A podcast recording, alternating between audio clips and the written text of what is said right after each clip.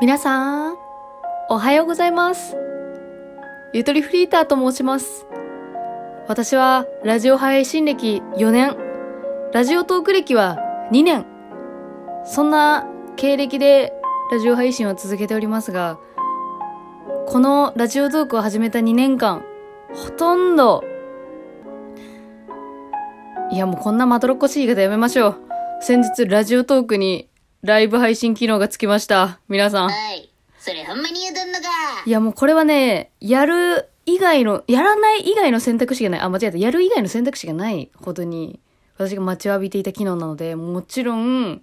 嬉しかったんですよ。興奮しました。ですが、なんでこんなテンションなんでしょう、皆さん。昨日新機能が、あの、追加されたっていうのを聞いて、えよかったら皆さんラジオトークアップデートしていただければ、あの、なってるんじゃないかな。まあなんか2、3日かかるかもみたいなのも聞いてるんですけどね。まあ2、3日以内にアップデート来てると思います。そしたらなんとライブ配信が聞けたりやれたりしちゃうんですね。で、昨日やったんですよ。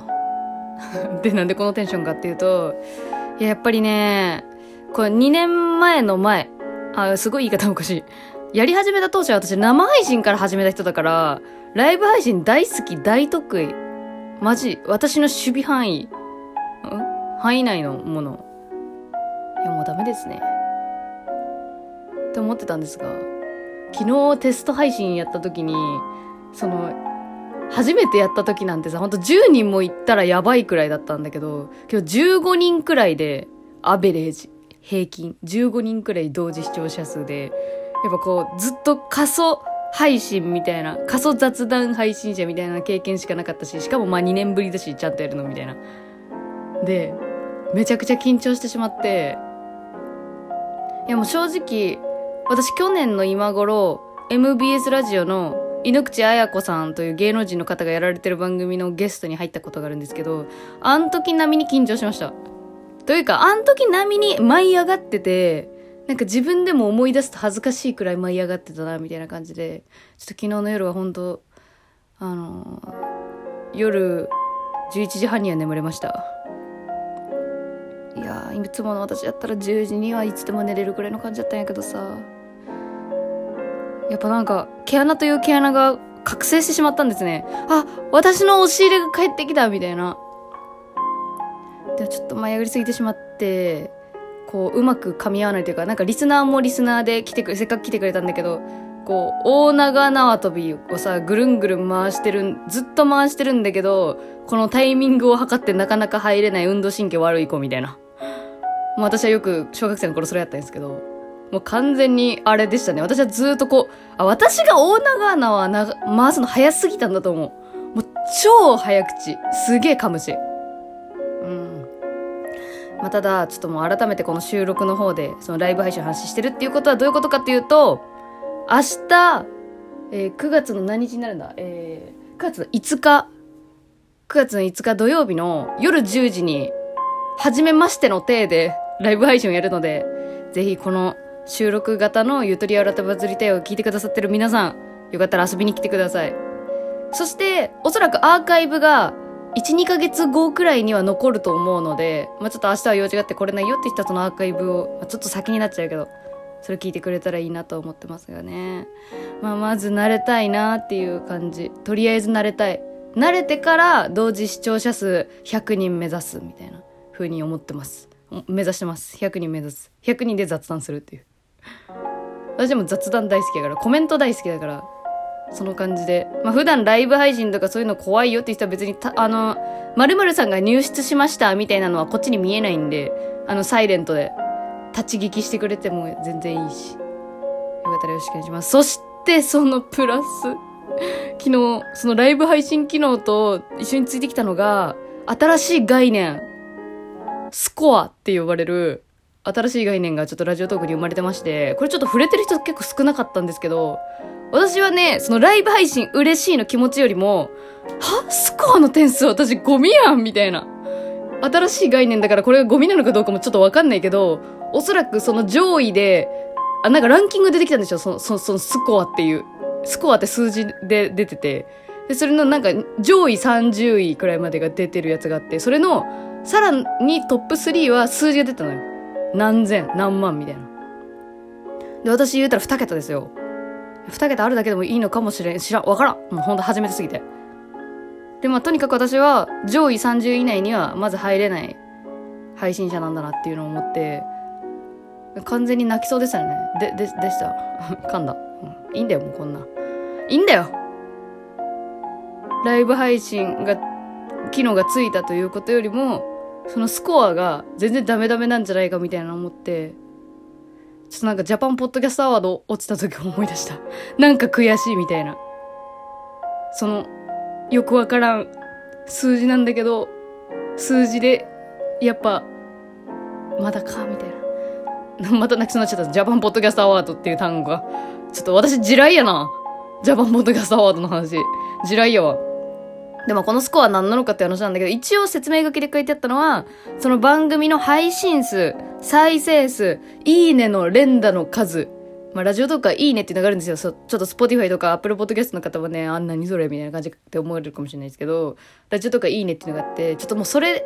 いいねの数が連打されてればされてるほど、その配信は盛り上がったっていうことになってるのよ。正直一人何個でも連打押せちゃうから、まあ、若干、何、物差しがバグ、バグってることも少なからず。少なからずだけど、大体比例してるのは私の番組。面白さが。私はね、なんかな、気にしたり気にしてなかったり。まあ、最近もうなんか、そんなに、いやまあでもやっぱ多い方が嬉しいんだけど、その、なんかいいね煽りみたいなのして、本当の面白さを見失いたくないなみたいな気持ちでいたからあんまりいいねの話はしてなかったんだけど、ちょっとここで改めてリスナーの皆さんに、ちょっと配信者として、これからも活動続けていきたいものとして、ちょっとお願いしたいのが、ちょ、ジャパンポッドキャストアワードのせいでまた泣き そうになってきたなんか。ポッドキャストアワードのせいじゃない私の涙腺がバカなだけなんです。改めてお願いしたいと思ってるのが、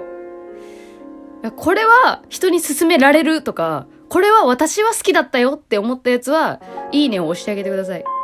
なるべくその気持ちと比例するくらいの連打数で。いい。だこれはまあ、ちょい。まあ、既読くらいの感じで1とか。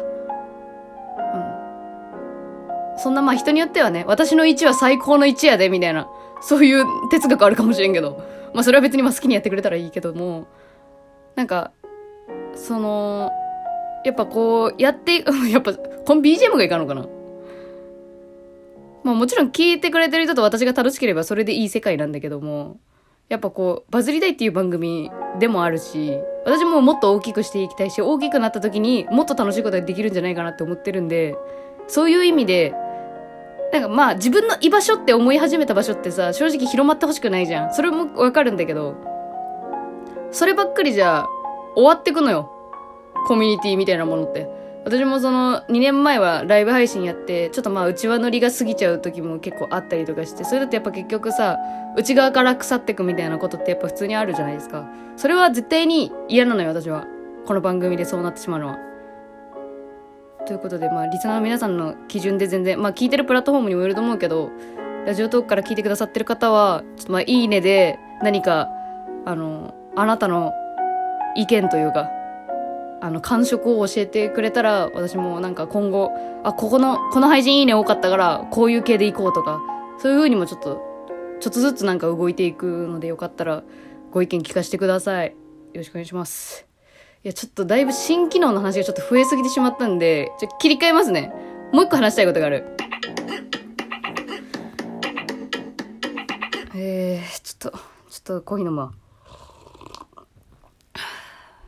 えっと、昨日ですね、私、あの、急に番組 CM、40秒の番組 CM というのをちょっと配信したんですけれども、ちょっとこれ実は結構前から考えていて、で、ちょっと今後も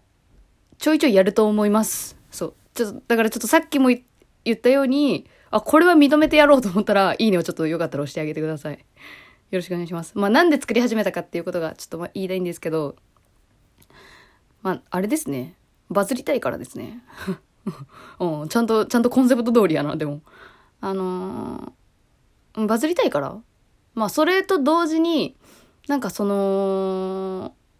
なんかね、ピン芸人の方のコントを見て、すごい感動したんだよね、最近。えっとね、吉住さんっていう方だったと思うんだけど、あの、基地、大吉の基地に、住居の住で吉住さんっていう女性芸人の方だったんですけど、なんかその子、そその子って言ったその方のコント見て、あ、一人で、一人でこんな世界観作れるんだ。あ、私が見たのあれだ。あ、ちょっと待って、どの番組だったっけ？忘れちゃった。なんか深夜テレビに出て、出出られてて、で、なんか銀行強盗が入ってきた時の銀行員の女性の役をやってるんだけど、なんかその銀行強盗が来てる最中に、実は同じ職場の好きな人がいて、その人に、どうせここで死ぬんだったら告白したいって言い出すみたいなコントだったんですけど、なんかあれを見た時に、わ、すごっと思って一人なのに、めっちゃ世界観出るんだ、みたいな。それに感動して、私もなんかそういう一個の作品みたいな、そういう舞台設定があって、なんか気象転結があって、みたいなことやりたいなっていうのがありますね。そう。で、なんか考えてる時もすごい楽しかったの一個ね、ボツにしたのもあったりとかするんだけど、うん、なかなか何？生産は多分追いつかんと思うけどやりたいっていう気持ちとは裏腹にちょっとこれからちょいちょいやっていきたいなと思ってますそしてあともう一個ちょっと駆け足駆け足になっちゃいますけどちょっともうその CM 作りたいなと思ってる最中になんかオンラインイベントでそういう音声広告に関するなんかセミナーみたいなちょっと怪しいってみんな思ったでしょ？セミナーっていう単語で私もちょっとまだよくわかってないちょっと来週ね、生まれて初めてオンラインイベントに行ってくるんで、これをまたちょっとお土産話で、ラジオで話したらいいなと思ってます。う、う、コーヒー。あ、ギャップじゃない、今の。ギャップじゃない。うん。ありがとうございました。どうぞ、明日夜10時、土曜夜10時にライブ配信やるんでよかったらラジオとかつびきてください。番組フォローもよろしくお願いします。それでは、ゆとりふりたでした。またねー。